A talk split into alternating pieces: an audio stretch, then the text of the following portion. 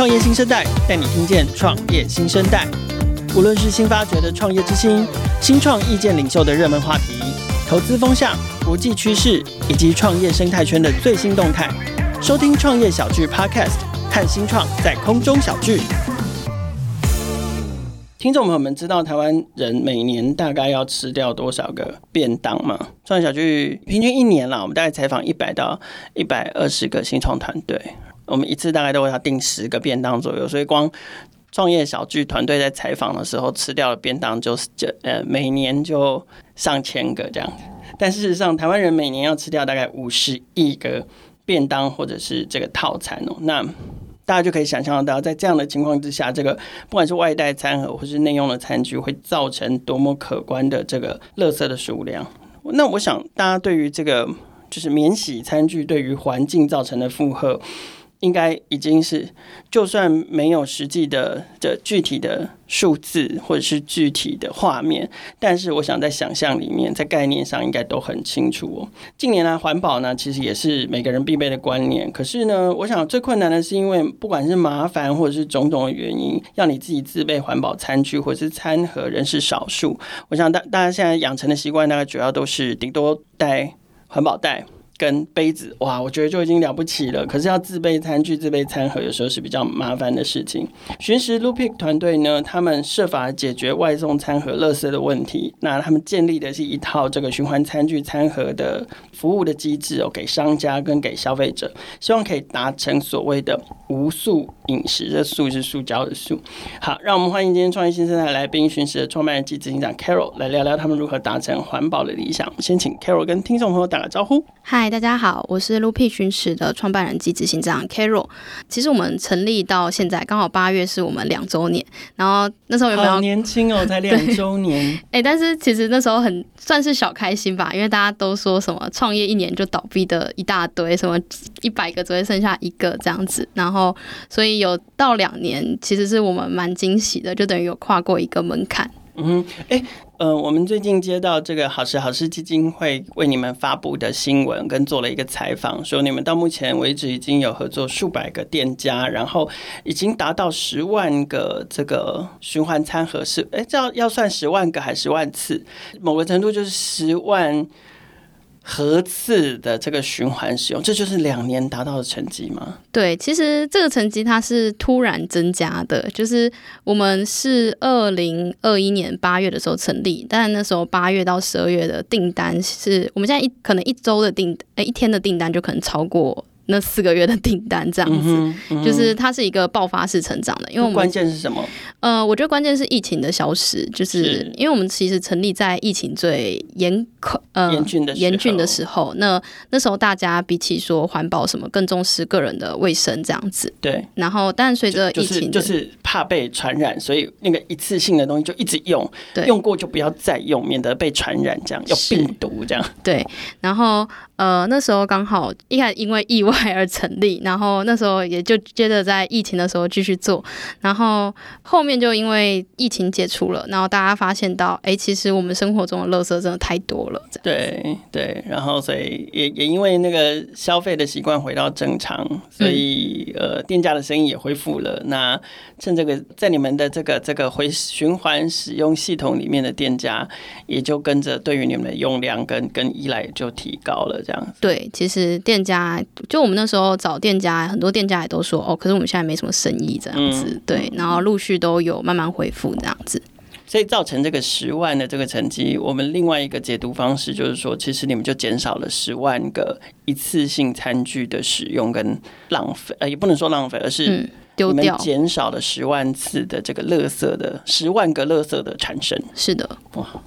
OK，你你先聊一下你自己。其实呃，Carol 是非常年轻的一位创业家。那其实，在学生时期就创业，可不可以先跟大家介绍一下你自己的背景？好，我是毕业于台湾科技大学机械工程系。嗯、然后，其实每次我说完我的科系给别人介绍，大家都会很讶异，就是多重讶异。第一个，哎、欸，你是念机械的，怎么会跑来做这个？然后再来就是说。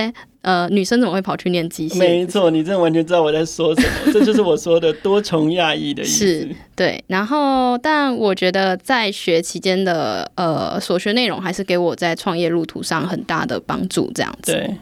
哪一些帮助的？理性脑吗？呃，理性脑是有，然后呃，另一个我觉得是用不同的观点去思考餐具租借或外送这件事情。嗯，因为以理工脑来说的话，大家很注重就是效率，就是同样一件事如果要重复做，那我们就可能开始想说，好，那我们就做一个程式去把它。更节省或者是干嘛？那还有就是像餐具这件事，它其实流程会很复杂。第一个，你可能清洗上洗完，你还要品管过，那品管过还要清点之后送出去，那清点这个过程就是很麻烦。那我们就去导入新的方式，让它更有效率，这样子。嗯哼，你刚前面说你们创业是一个意外，那、嗯、这意外是哪里来的？呃，其实这个意外源自于我们成立的前身，就是我们去参加一个教育部的竞赛，叫“样飞全球行动计划”。OK，所以你们是因为竞赛，那为什么你们当时要参加这个竞赛？哦，其实那时候是我高中同学找我去，然后参加那个比赛。那时候会想要去做，是因为刚好也是疫疫情，然后就是在家都远端上课。然后在之前其实有听过这个比赛，然后这个比赛最大的优点就是说，哎，如果你获选了，对，然后你就可以获得国家的补助去。去海外采访那些国际组织之类的，就等于是你有一个免费出国玩的机会，这样子。哎，我们是不是有一次在国外展会有碰到面过？应该没有，那个时候 还没有，对不对？对，然后、嗯、然后就出去了，也没有，因为疫情的关系也出不去，这样子。那不就是被骗了？对，也没有被骗啦。后来他们有换现金给我们，对，因为因为疫情不是任何人可以控制的。是的。OK，然后所以是是因为。有点像是抱持着想要增加经验、增广见闻的这个机会，嗯、然后就想说挑战看看这个比赛。好，那那结果呢？挑战这个比赛之后，那你干嘛要创业？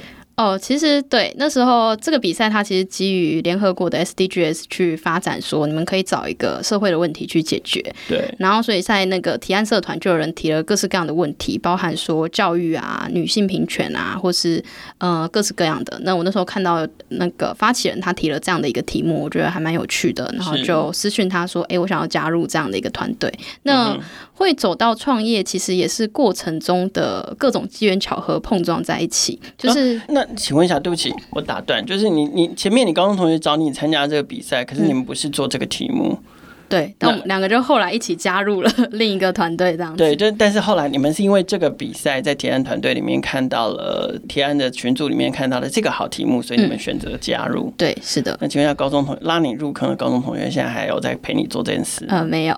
那请问一下，一刚开始发出这个计划的人，现在还陪你做这件事吗？也没有。哎呀，真的是公亲变事主啊！然后呢？呃，对，然后就我觉得真的是很。各种机缘巧合走到创业这边，就是首先一开始我们就好，我们想要出国玩，那就很认真的去采访国际组织，然后也真的采访到了。然后但这个比赛它有很重要一点是，它要求你一定要做一些实际行动。是，那我们就想说好，那我们就来真的办一场环保外送好了。嗯、那那时候也很辛苦，因为你跟店家说你要用环保餐盒，然后送外送，然后每个店家都哈，你们要做什么？你们要挑几个店家做这件事情？呃。挑了五个店家，但是我们是扫街，就是我们一条一条街大概可能二三十个店家都问了，然后后面只有一家店家答应，对，然后再软磨硬泡，剩下几家答应这样子。找一家就已经光做事做一家，应该就已经很崩溃了。是做做五家真的是，嗯，对，刚开始就是什么都还没有办法证明的情况之下，这确实对我们来说压力是很大的。是，嗯哼。对，然后在找到店家之后，我们就真的做了这样的，就做了一个简单的平台，然后也就让民众可以订。然后一开始订都是找亲朋好友啦，就是在台中的时候，但没想到就是我们透过像 PTT 发文，然后脸书就是不是有那种什么呃台中人在这里，或是 呃台中人大小事，对台中人大小事那种去发文，然后真真的有陌生人去。订购，然后我们送过去的时候，他还说：“哎、欸，我还以为你们是诈骗集团，不会送过来。”那还敢订？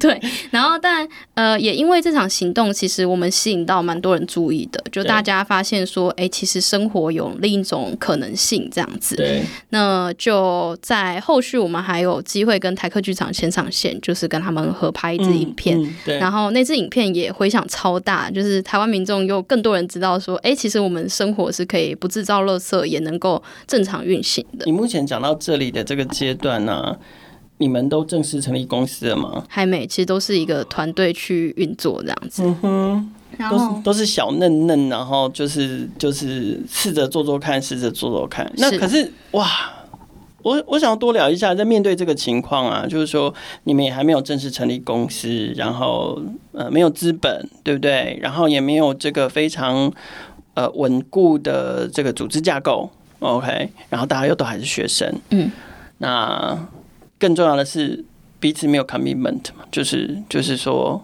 因为这不是本业嘛，然后你们也还都还没有正式的成立公司，就对你们来讲，你们的压力应该是蛮大的，就是。你看街上的台客剧场，然后可能会有越来越多人跟你们说：“哎，有啊，那我也想要用用看你们的服务。那”那那那那那你们怎么处理这件事情？哦，其实压力真的很大，就是在比赛那时候就是了，因为那时候课业很繁忙，然后尤其你知道，像我机械系就是绕不开的五大力学这样子。对对，然后但呃，我觉得就是秉持着一股就是做了就把它做好的信念。那其实。那个信念也一直陪我们到现在，就是我们也是尽力的去把每一件事情做好。那我觉得那时候还有一个很棒的方面是，因为我们那时候都是学生，其实没什么失败的成本，就大不了收掉就去挑战别的项目。对。那我觉得这样的心态让我们可以去更可能尝试更多可能性，这样子。嗯哼，所以其实从一开始就是竞赛的要求，你们必须要做验证，然后找了五个店家。嗯、可是那个某个程度其实就是也帮助你们在真正的要进到以这个题目作为创业项目的时候，等于是说也帮你们完成了验证，对不对？对，也帮我们完成验证，说，哎，其实大家真的会想要体验这个服务，也是像我们跟排克剧场拍片，就有越来越多人就是寄信说，哎，我们也想要订购或是干嘛，因为他的比赛刚好是到年底。就是一个 ending，然后我们也获得了他的奖项，就是诶可以出国了，只是因为疫情没有出去这样子。那我们。几个人就讨论说，哎，那我们接下来要怎么办？对，然后就想说，好，不然我们来做好了。那呃，所谓的我们来做好了，就是真的要创业了，成立公司，对，真的要创业了，成立公司了。对，然后那时候就开始想到各式各样的问题，因为有可能公司来问，然后公司要订购或者干嘛，他就一定要发票或是收据，对，要开报价。对，其实我们那时候验证活动很不正规，就是有点就是没有缴税或干嘛，因为就也没办法开收据给人家这样子。对，对对对，然后后面就开始一系列就成立公司的流程了，这样子。创业这件事情在你人生的这个蓝图里吗？嗯，我觉得没有诶、欸。其实我人生蓝图从我国中开始就一直在变，可能我三年前想是这样子，嗯、然后几年后又不一样了。嗯，创业两年了，现在有变吗？就是要继续创业这件事情有变吗？我觉得，呃，其实创业路上大家常说，就是你可能去对外演讲，有些我之前有回母校演讲过，然后就有学生问说：“哎，你有呃创业有遇到什么困难吗？”我就跟他说：“每天都是困难，我睁开眼就是一件困难。”对，然后但我觉得，就像我刚才跟你说的，秉持着把既然做了，就把这件事做好。有一个还蛮有趣的小故事，就是之前有一次实习，然后有一个主管就问说：“哎，你的呃缺点是什么？”然后我就说：“我觉得可能有一点固执，就是如果认准了一件事，就会想办法把它完成这样子。”嗯。哎、欸，很疯狂哎、欸！你你看，你大学时候创业，然后学业，你刚刚讲那个机械系的学业这么重，然后你还实习哎、欸，对啊，你到底怎么分配时间啊？这这这，除了一句说只要是我认定的事情，我就要把它做好之好之外，可是人就是只有二十四小时啊，你怎么去分配你的时间呢？呃，其实我觉得我们刚开始创业的时候，因为也因为疫情，然后其实生意也没有很好，那我们就是秉持这一组好，嗯，一种就是好，先把它摆着，然后如果有人来，我们就替他服务干嘛的。所以其实那时候的业务压力没有像现在这么重。就是以我现在来说，我觉得我每天的工作量是我之前课业、实习加创业的更多倍这样子。是。对，那也因为这样，其实有更多时间去分配在实习这方面。我觉得我的实习对我帮助蛮大的。就我那时候实习是在 ANA 的呃创业者共创平台实习。嗯、那其实，在里面我跟了蛮多课程，像是商业模式，然后或者是呃去认识一些创业者们。我觉得去跟他们聊天，然后认知到他们的眼界，是对我很有帮助的。这样子，嗯，是在一边付出时间实习，可是也一边收获对自己的这个。呃，创业是是有帮助的，是有学习成长。嗯，因为我觉得创业这件事，它其实不像学校，学校它可以给你很有系统性的学习。例如，我们数学就是可能从最基本的加减乘除到四则运算，然后到最后可能二元一次。可是创业它就是，哎，你今天可能遇到困难，那你就要去解决它。那这个困难可能是别人没遇过，是你自己全新的。那你呃能怎么去应对？那你就是想办法，或者去找找看有没有。呃有类似经验的人去跟他请教，或者是有一套解决方法的思维去应对。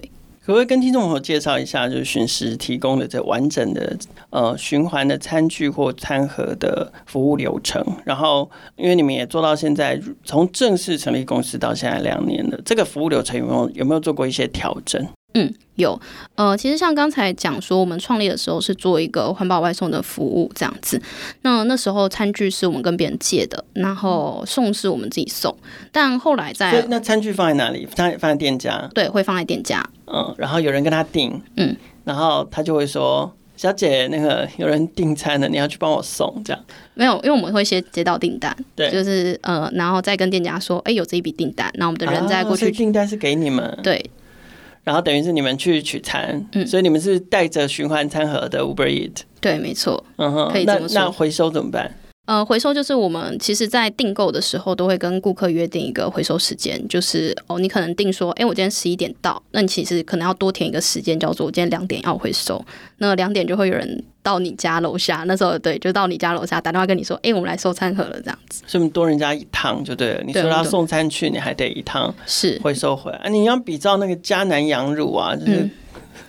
嗯放着，然后隔天去收回来就。嗯、呃，对，然后但因为那时候比较考量的是，像嘉南羊乳它是很密封的，然后它就有个固定的箱子，然后可是因为我们的餐盒都蛮大的，然后我就想说好，那我们就专人去收走这样子。而且他们是订阅制啦，所以就就不是那个 OK。所以这是一刚开始，那后来呢？你们慢慢怎么调整？后来其实你刚才有讲到一个蛮关键的点，就是哎，你们多人家一趟，然后其实在外送服务当中，嗯嗯、所有东西最贵的都是运费这件事情。对啊，对，所以其实很多人对我们有一个印象，说，哎，你们是不是成本很高，或者说你们多人家一趟，哎，不环保，碳排很高这种的。嗯。但其实以我们自己目前的顾客轮廓来说，其实我们不太做个人的服务，我们大多都是做企业的服务，就等于说，企业它可能呃每天的员工午餐是我们包了，然后或者是他今天有一个大型活动或大型会议，那他一次订就是两三百人份，我们就是这样送过去。那其实这样平摊下来的运费是。很低的，甚至他订到一个量，我们都是免运给他的。嗯哼，那这样其实就达到了一个说，哎、欸，其实他订不会很贵。那再来说，呃，也可以减少垃圾。再来是，呃，碳排也可以减少，这样子。那所以你们现在的服务模式还是做外送餐点吗？对，这是其中一块。然后另一块是我们买了我们自己的餐具，然后我们有一个仓库来放这些餐具，然后包含杯子、餐盒、碗、盘子、叉子，各式各样都有这样子。那我们也可以租借给别人，因为有的人可能说，哎，我今天想要去吃鼎泰丰，那 鼎泰丰没有你们跟你们合作，那我就跟你们租借餐具，我自己去买这样子，这是一个模式。那餐具租借这块服务蛮有意思的，就是呃，我们最早是从台中做快闪活动嘛，那后来拉回双北这边，因为我主我们活动主要在双北去。做环保外送这件事情，那但其他很多地方都有各式各样的活动，那我们就找到了我们物流它该怎么做，就是我们去谈好物流商，然后所以我们像餐具租借是可以全台湾都租借的这样子，像最近有送到苗栗或南投，可它应该也是大批的吧？对，它也都是大批的，嗯、然后但其实也有呃二三十个人的活动会跟我们借用这样子，嗯嗯嗯，对，所以感觉起来你们现在都不是做这个所谓的。B to C 的生意，嗯，而是会尽量会以大众为主，比如说企业的大众订餐，然后或者是这个呃机关团体或活动的大宗的餐具的租借，嗯，那你们会跟店家合作吗？就是说，你就是放一套餐具在他，我说的一套是指。呃，很多啦，一定数量的餐具在他那边，嗯，就有点类似像星巴克这个模式，只要客人来消费，可以他们直接对店家租，租完，嗯，然后呃，下次再去消费的时候再归还。这个其实算是下一步，目前都是放在店家的话，也是都否外送使用，因为我们合作的便当店大多他们也是做外送外带为主，这样子。对，那。这其实算是我们两个比较主要的服务，但其实我们另外一块就是，哎，可以刚好回应到，哎，大家可能想说，哎，巡视怎么撑两年？你们有赚钱吗？或者这样怎么样？就是我们另一块服务其实比较偏专案跟开发型的，就是，嗯、呃，我们可以去帮助一个。场域或是一个地方去做他自己的循环平台或循环服务，是那比较典型的案例是像我们最近跟新北环保局还有呃新庄棒球场那边去合作，在球场推循环杯这件事情。嗯哼，那我们就是从开头的企划到视觉设计，然后到营运，就是他们呃场馆内要怎么去引导民众归还，那这些就是由我们协助这样子。然后他的杯子就都放在那里。对，因为其实棒球场是一个很棒的场域，它跟电影院有点类似，嗯、就是哎、欸，我今天看完球赛，饮料其实就喝完了，那我也只是把它丢到场馆内的垃圾桶。那有没有可能是我们直接在一开始给你饮料的时候就是用环保杯？那你还的时候就是一个呃空的环保杯回给我们，那我们就是清洗之后再投入使用这样子。其实它的概念跟定点店家合作是很像的，只是大部分，嗯、比如说我们刚刚提到星巴克的模式，它基本上是外带。嗯，但是我觉得从场域这边切进去是一个还蛮特别的，也很不错的点子，就是说它是一个具有内用性质的外带。没错，对，所以基本上杯子它第一个它带不远，嗯，因为它还是在棒球场内嘛，只是它要带去它自己的位置上，这样它不会在特定一个内用区去喝那个饮料。嗯，但是第二个它的这个。把杯子带走的时间，使用时间是短的，它就像内用一样。他在这一场球赛结束之后，他一定会懒得把那个杯子带回家的，他一定是会记得把它还还掉的。是，嗯，所以这个这个确实是一个蛮有趣的。我觉得应该值得多多推广啊，在公共场所。对啊，其实陆续，而且它棒球场的减量效果很还蛮好的，就是蛮惊人，因为他们消费力也很惊人。对，它其实平均一场次都有八九百杯，然后如果到假日，可能都有超过一千杯的，是那个饮料杯被减少一场哦。对，一场，嗯、因为他人进场人数真的很多，而且因为它现在其实是一个并行的概念。如果说就是我同样有一次性纸杯跟环保杯，但其实如果我后面全面推广，哇，那个减量成效更惊人，这样子。同样的概念，如果可以应用用用在比如说游乐园，嗯，哦，然后电影院，嗯，其实应该都非常好。或者是像一些文创园区，文创园区就好几个馆，好几个地方，然后大家去可能就是要去这边走走，那边看看，然后逛逛展，买买东西。哎，可是然后手上一定会拿着一个。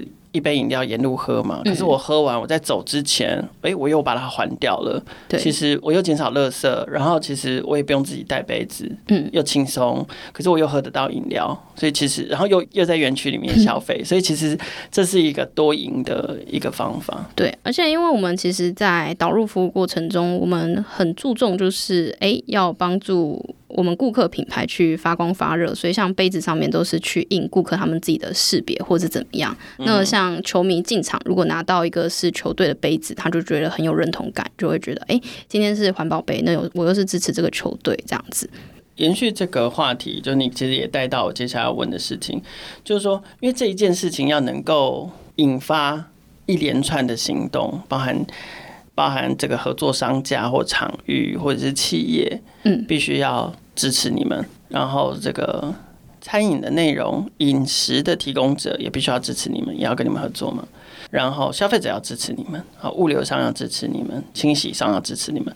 你们其实是有一个有一串很完整的价值链的。那这个价值链你们是怎么把它串起来，怎么让它运作的？也就是说，怎么在这么多方的合作对象里面，你都帮他彰显他的价值，让他至少让他觉得有利可图，嗯，他才愿意跟你合作嘛。你们在就是不同的对象啊，对于每一端都提供了，都创造了什么样的价值？嗯，呃，其实我们的理念是一个一站式服务。最开始其实我们就是很单纯的餐具租借跟环保外送，然后后来有很多人提出说，哎，我想要在我的场域，或者是我们今天是某个县市府的，嗯、我们需要推广动这个服务，那我们就去想，好，那针对你的需求，我要怎么去提供给你？那我们做的其实就是把我们环保外送这个服务，或者是餐具租借的服务去模组化。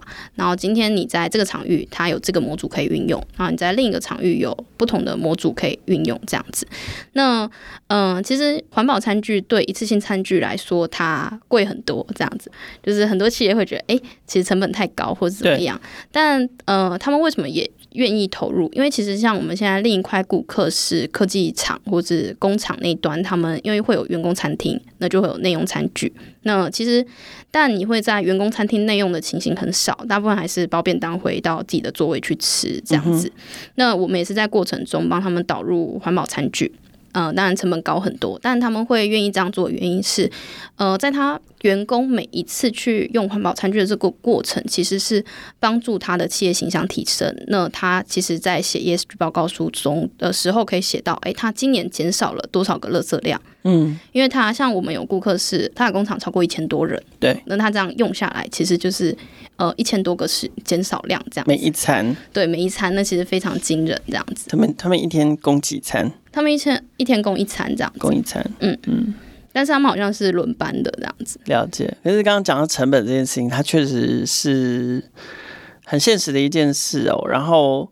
有多个价值链里面有多个合作对象，嗯，也就有多个成本产生，所以成本这件事情我们待会可以再聊聊。我们先继续把这个价值链讲完。嗯。好，那等于说对企业来说，他愿意用这一块是，哎、欸，我想要呼吁，就是有几种，一种就是好，我觉得我们企业理念真的很呼吁环保这件事情，就我们最开始的顾客是这种的。那后面，嗯、呃，又有更多顾客是注意到，哎、欸、，ESG 跟永续的重要性，或是近邻摊牌这些关键字，然后就来找到我们，就说，哎、欸，我们也想用你们的服务这样。然后长期订购这样子，那第三块就是纯粹是他们其实是地区很偏远，像是什么观音、桃园观音这种连手机收不快、我没有讯号的地方。那他们那边餐厅选项比较少，那我们直接外送把它送过去这样子。那他也会觉得说，哎，那不用有有垃圾，然后有人帮我处理好餐点，这样是很方便的。这对企业来说是我们为他产出的价值链。对。那再来是餐厅为什么会愿意跟我们合作？其实很简单，因为现在刚好有一个政策，就是要求呃政府机关单位，他只要开会就不准是一次性的便当餐盒。没错，对，然后。呃，其实那时候这个政策发布，就有超多餐厅找到我们了，因为呃，他的顾客本来就是政府单位，就是你知道像集思会议中心这种，他也算是被列管的单位。嗯嗯、对，但但是餐厅不想要自己准备循环餐具。对，然后或者说他如果不准备，他的顾客就会跑去找别人了，因为他的顾客刚需就是，哎、嗯，你们就是要环保餐具，那我，我必须要合规。对，我吃什么无所谓这样子。对。对，那个餐厅其实餐厅非常忙碌。其实一间餐厅，他说，哎，十点营业，但他其实早上七八点就起来备餐、备菜、备菜。那呃，十点营业之后，他可能一路忙到十二点、一点这样子。那他如果说晚上还有做，那他可能中午大概休息个一两个小时，然后下午要开始备菜到晚上七八点。那你说让他去处理餐具或清洗餐具这件事情，对他来说压力其实很大。对，那他就是去想说，哎，好，那就。呃，找一个像我们这样的餐具租借商去提供合作，因为我们的流程很简单，基本上没改变太多他的业务模式。我就是提供给他的餐具，然后他自己送餐过去给顾客，我们就直接到他顾客那边去收碗，到我们的清洗厂那边。那等于回收的过程，他完全不用烦恼，就跟他自己他送你收，对他送你，然后你再送一趟过去给干净的，再送一趟过去，对，再送一次给他。那他就觉得，哎，其实很省事。那、嗯、呃，他也跟顾客谈好，哦，可能会贵一点，然后顾客也接受这样子。嗯，OK，所以这个是在餐饮业的，对对。那消费者呢？嗯、呃，因为我们消费者就是企业端，那就像刚才讲到的，嗯、呃，对，嗯、呃，所以对个人。你觉得对个人会产生感觉吗？我觉得个人产生的感觉是我们下一步想做的，就是我本身是一个非常懒惰，然后因为我住公寓，然后又要追垃圾车，其实丢垃圾或者洗碗这件事对我来说很麻烦，这样子。嗯、那我们会希望推动到一个个人的服务，他可以就像刚才讲的，直接到餐厅去外带。那他可能在上班途中就还去某个点，就是可能是合作餐厅或者怎么样，或者他上班来了，然后中午出去吃饭，然后就还给餐厅，然后从餐厅那边拿到。一个新的这样子，对，就是一样有一个循环的概念。嗯哼，对。但是我们一开始会选择从企业端去切入，就是 B 端的话，其实是基于成本的考量。因为如果要做个人的服务，那个需求量必须有足够多个人来支撑。对，就没办法，没办法一下就达到规模化。是，嗯。所以它其实都是一个逐步的过程。那现阶段我们还是专注在 B 端的需求上面，因为其实呃需求够多的话，那它成本也可以压低。那当我们推动到个人在未来某一天的话，那它其实是更容易让民众去接受的。好，最现实的问题来了，成本、就是说成本听起来很多层嘛。那可是当然啦，看成本这件事情。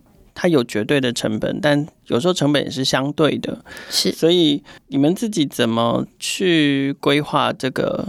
由谁来共同分担这个成本？然后你们自己又从中怎么样的获益？嗯，呃，其实很简单，我们是基于一个使用者付费的原则，然后但我们会帮使用者去谈优惠这件事情，就可能呃。假设我们餐具是十五块好了，我们租借是十五块。那呃，顾客他今天租花了十五块，那我们可能就是使用者要付钱。那但我们会跟餐厅端说，哎，你看我帮你少用了一个餐盒，那你的一个餐盒差不多也是五六块，那你可不可以直接回馈给消费者这样子？嗯嗯、那餐厅通常也都 OK 这样子。基于这样的一个调整模式下，那让整个。价值链当中的每一个人都能满意，但虽然可能大家有些人不满意啦，愿意付费的人其实都愿意接受这件事情，这样子。嗯，尤其是大家现在可能对于保护环境这件事情是愿意付多一点点成本的，这样。对，就当做是买赎罪券的概念。以前制造太多垃圾了，现在要多付一点点的成本，把它把过去制造的罪孽把它洗清，这样。嗯。刚刚前面有聊到说，你们是在疫情的时候创那那。为什么一定要在那个时候啊？因为就那时候参加比赛，就是就刚好接着是就是呃顺水推舟，就在对顺水推舟，所以回到就是开头说的意外。对，他们他没有想到说先暂停一下，就是哇，现在疫情真的是，反正你也就餐厅也没生意，然后你也没有客户，嗯、那不先暂停一下吗？呃，我觉得这其实回到一个让大家一直知道你还活着这件事情。刚结束的时候，其实算是我们呃声量跟流量最好的时候。那我们可能可以先把企业成立者告诉大家说，哎，我们没有结束掉，我们还在这样子。因为其实那时候就吸引了一小批人在关注。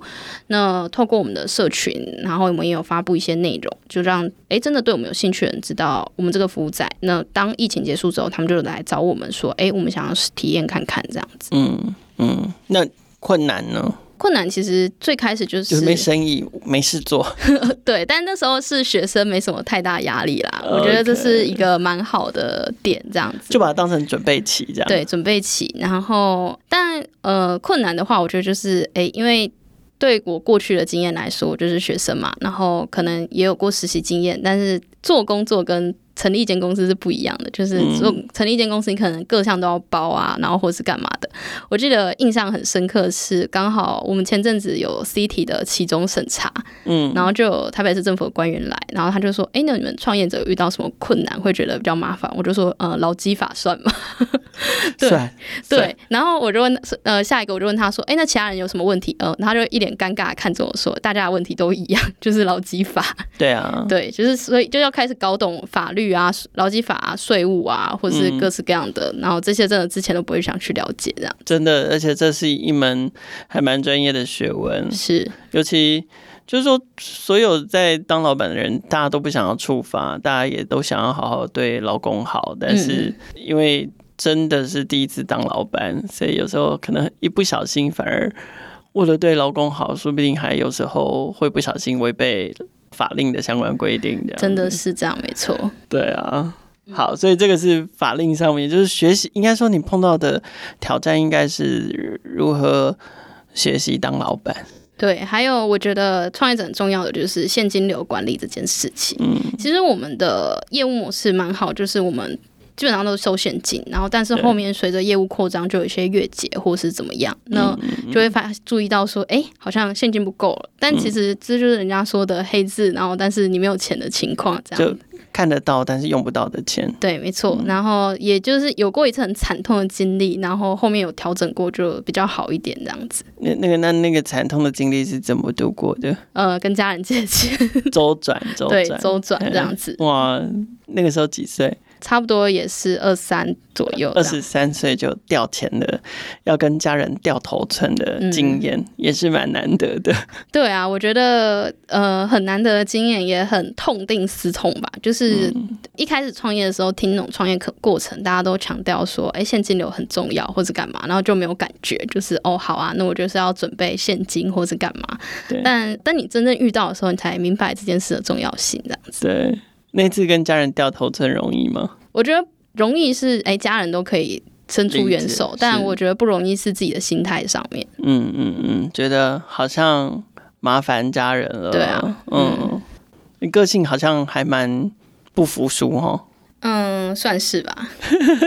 因为听众朋友可能看不到，他刚刚在讲他就是跟家人掉头寸这段经历的时候，其实脸上的表情是有点复杂的。想想必想必那个经历应该在在 Carol 心中是留下一个还蛮深刻的学习，这样子。嗯，我觉得真的是每一次困难都是你度过了，就是你学到了。但是以现在的当下往回看，会觉得哦还好。但是真正那一个当下是很痛苦的。难受的，嗯。嗯，我们前面有聊到规模化的问题，就是 Carol 其实有提到，你你们之所以一开始就尽可能的找机关团体企业来下手，就是因为希望自己的服务能够达到一定的规模，这样子在这个成本跟获利上面都比较比较好管理跟控制。那我想，当然这是一个很好的方向，但是下一个方向我们要谈的规模化，可能就是说，那。现在有数百个商家、数百个企业是你的客户，那你怎么把它变成数千？你怎么把它变成数万？这件事情，你们的想法是什么？其实我觉得，在回到规模化之前，规模化它可能有很多的需求。像我前阵子看一本书，叫做《规模化效应》，然后他其实就讲到，哎。盲目的规模化是不可取的。然后他讲了很多，哎，我可能在一个点试验成功，但我要马上规模化复制到另一个点就失败的案例这样子。嗯、那所以在呃我们真正开始规模化之前，我们目前就是在做的事情是回到我们服务的根本去，去强化我们的服务系统这一块。因为像我们差不多是去年的时候推出我们第一代的租借系统，那我们那时候的想法就是，哦，先够用，然后让大家体验看看。那在这个过程中，我们收到了很多。使用者反馈或是干嘛？那其实很多人说，诶，呃，寻赐你们没有订购平台或是干嘛嘛？其实我们是有的，然后呃，但我们只是没有很大规模的公开给大家知道这件事情。那我们目前在做的就是去把呃这些基础都打牢，那我们的系统的可能治安啊，或是各式各样的需求都要去达标，这样子。嗯哼，对，因为其实，在台湾是一个很容易受到攻击的地方，所以我们呃很担心我们顾客数据流失，因为我们对顾客资料其实还算蛮保密的，所以呃我们在系统当中过去是没有治安的防护的，但陆续都会有导入进去这样子。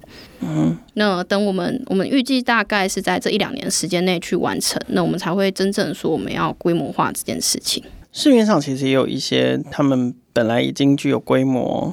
连锁，嗯，然后甚至他们本来就有自己的这个数位化服务，比如说他们有自己的 App 啦、自己的会员系统啦等等的。虽然他们也他们也做了这种循环杯也好，或循环餐具也好，比如说我们刚刚前面讲的这个咖啡品牌，那就是其中一个代表。